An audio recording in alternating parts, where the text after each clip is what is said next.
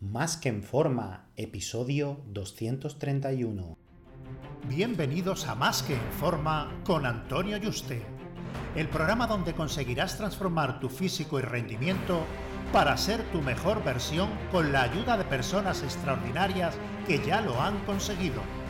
Aquí no vas a encontrar fórmulas mágicas, tan solo la información que necesitas sobre nutrición, suplementación deportiva y entrenamiento físico y mental que junto con tu trabajo diario hará que alcances cualquier objetivo que te propongas.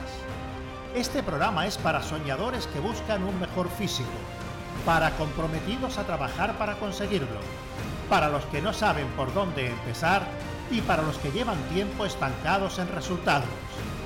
Ya estás en el lugar correcto. Tu cambio empieza hoy y ahora.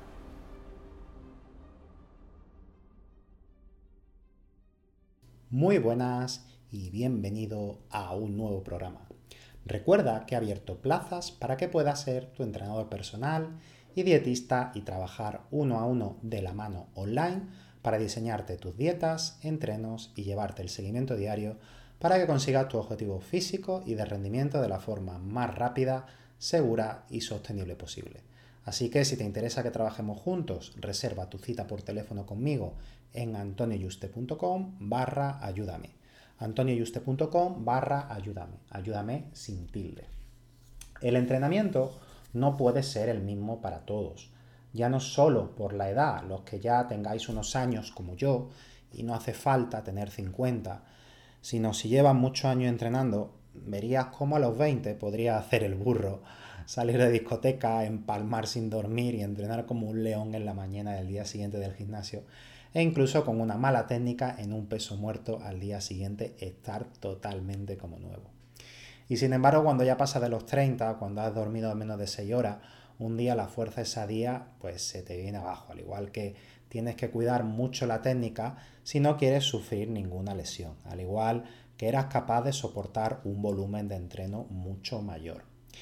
Esto va relacionado con la calidad del sueño, los niveles hormonales y los desgastes articulares, que ya de por sí, por, en la edad, empeoran, pero siempre se parte de una genética base que es la que va a determinar el punto de partida cuando eres joven y que con los años puedes ir cuidándote para que decaigan lo menos posible, pero aún así van a ir decayendo. Bueno, ¿qué es lo que hacen los anabolizantes, la hormona y los péptidos? ¿Para qué se utilizan en cuanto a la mejora del rendimiento físico? ¿no? Eh, y, estético también, ¿no? Bueno, cambian tus niveles hormonales mejorándolos en los valores que deseamos, o sea, suprafisiológicos, los que deseamos y nos convertimos en auténticos superhéroes, ¿no? Eh, por supuesto, hay estrés en órganos y otras alteraciones metabólicas negativas, pero centrándonos únicamente en lo positivo, lo que hacen es mejorar el motor de nuestro SEAT Panda y convertirlo en el mejor Fórmula 1, ¿no? Elevan nuestros niveles de hormona de crecimiento, permitiendo quemar más grasa con la misma actividad, incluso en reposo. También la famosa IGF-1 para crear nuevas células musculares y con el trabajo en el gimnasio hipertrofiándola. También aumenta la síntesis de proteína, que hace que creemos más músculo en menos tiempo, retengamos más glucógeno en el músculo y por tanto tenemos más fuerza y nos recuperamos antes de entrenar e incluso algunos anabolizantes tienen un efecto protector en las articulaciones llevando agua a ellas, pudiendo estas, al menos durante su uso, notar menos síntomas de estrés y entrenar más frecuentemente, al mismo tiempo que nos recuperamos mucho antes entre sesiones. Todo esto es lo que hace el uso de anabolizantes y hormonas y por eso si eres un buen respondedor a la química se ven esas transformaciones tan impresionantes al cabo de los años, porque vas con unos niveles hormonales de dioses, pudiendo una persona de 50 años dejar como un bebé de 5 meses a un chico de 20 años en su máximo esplendor a nivel de resultados, fuerza y niveles de recuperación. Bueno, ya sabemos qué es lo que hacen todos estos fármacos en el cuerpo y por qué uno mejora tanto. Ahora, ¿cómo podemos aprender, según nuestros niveles hormonales actuales, cómo debemos entrenar?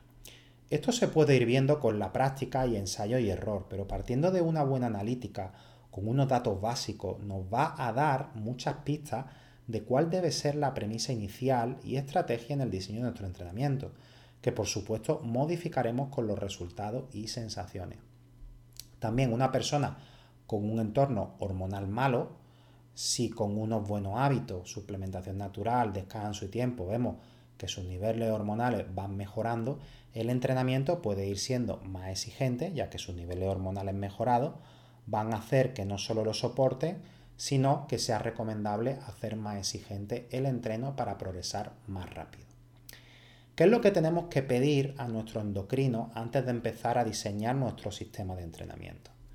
Lo primero es hacernos la analítica con al menos 72 horas sin haber entrenado, porque si no, los niveles de transaminasa y los de creatinquinasa, que son los del estrés y daño muscular, saldrán por las nubes y se crean erróneamente que tienes daño en el hígado o que tienes otra enfermedad falsamente diagnosticada porque no tienes ni puñetera idea de lo que significa entrenar con pesa ni las alteraciones que se sufren a niveles hormonales cuando se hace una analítica por el entreno.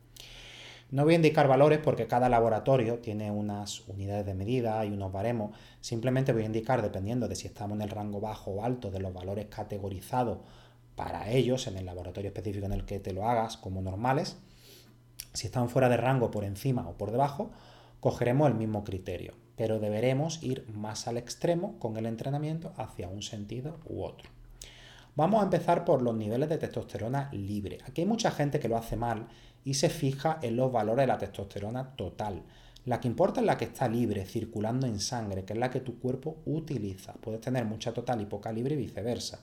Siempre que la libre esté bien, no te preocupes de la total. Aquí, si estás en rangos altos, podrás entrenar con más volumen de entrenamiento, progresarás más rápido en las cargas, ganarás más músculo en menos tiempo y te recuperarás antes de los entrenos.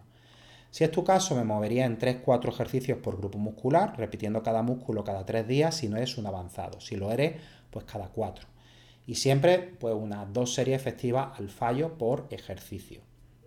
Si por el contrario estás en niveles bajos, no más de 3 ejercicios por grupo muscular, una sola serie efectiva al fallo por ejercicio, siempre intentando progresar en carga, eh, o, repeticiones con la misma carga y repite cada músculo cada 5 días. Si ves que no te recupera, incluso 6. Luego, niveles de IGF-1 que también puedes pedir y debes hacerlo. Va a determinar también el crecimiento muscular que acompaña la misma estrategia de los resultados anteriores. Normalmente suelen ser parejos y es raro verse niveles bajos de IGF-1 con niveles altos de testosterona y viceversa. Cortisol. El cortisol, mm, si está bajo, no te preocupes mucho. Sin embargo, si está alto, deberás procurar dormir todo lo que puedas todos los días, no solo los fines de semana. A pesar de dormir todos los días, si no baja, puede que esté elevado porque tengas mucho estrés a nivel emocional y debes eliminar lo que te lo esté causando, ¿vale? También puede ser por un exceso de entrenamiento. Si tú ves que estás durmiendo bien, que no tienes estrés a nivel emocional, eh, y notas que no te recuperas de los entrenos, es normal que el cortisol esté alto, porque es síntoma del estrés, que normalmente ahora la CPK también estaría alta, ¿vale? Al final, los indicadores del estrés y del sobreentrenamiento y que te estás pasando no suele ser un indicador específico, sino como ves, van a salir varios alterados. Pues, pues entonces lo que debes hacer es eliminar lo que te está causando eh, ese estrés emocional si es que hay, ¿vale? En que no te recuperes bien de los entrenos y que tu cuerpo pues, no destine sus recursos a crear esa masa muscular. La CPK o creatinquinasa, si a pesar de descansar 72 horas antes de hacer la analítica eh, sin entrenar, te sale por las nubes, te estás pasando con el entrenamiento y debes reducir su volumen de entrenamiento, ¿vale? O sería efectiva. El estradiol y la prolactina, si están altos, va a ser más propenso a retener líquido y grasa, al igual si los niveles de glucemia en ayunas están por encima de 100, indican una resistencia a la insulina incluso prediabetes, por lo que debería hacer algo de cardio diario para contener los niveles de grasa. En otro programa vamos a hablar del tipo de alimentación que debes seguir para, revertirlo específicamente, ¿vale? Estos análisis, lo ideal sería hacerlo cada mes, pero como puede que sea muy tedioso, puedes hacerlo cada dos meses para valorar cómo te va afectando el entrenamiento a tus niveles hormonales si junto con el resto de hábitos van mejorando y según eso haciendo los ajustes pertinentes. Hay muchos más factores que se pueden medir como la fertilidad, hematocrito, bloqueadores de conversión a testosterona o progesterona, eh, SHBG y otros, ¿no? Pero con estos básicos te va a dar la ruta a seguir. Eso sí, te recomiendo un seguro privado para estas cosas, porque si no, si lo pagas tú en una clínica, te va a salir por unos 500 euros o más. A mí me salió una vez que lo hice, pues casi 800 euros, ¿no? Y se me quedó una cara cuando pasé la tarjeta, la verdad que digo, hostia, con un seguro privado, esto me hubiera salido a 50 euritos al mes, ¿no? Y lo tengo para todo, ¿no? Y en la seguridad social a lo mejor te dan cita para el año 2045 y bueno, y, y encuentras cita rápido, mm, ahora encontrar un endocrino que no te ponga pegas, porque estos análisis son caros y por gusto pues no lo hace normalmente a no ser que le regale un jamón al, médico, por no decir otra cosa. ¿no? Es difícil por la seguridad social, pero bueno, si tienes confianza, el de toda la vida se lo pide y tal, lo, y, va para adelante, pues lo puede hacer por la seguridad social y ahorrarte el seguro médico, si no lo tienes. Un fuerte abrazo y te espero en el próximo programa.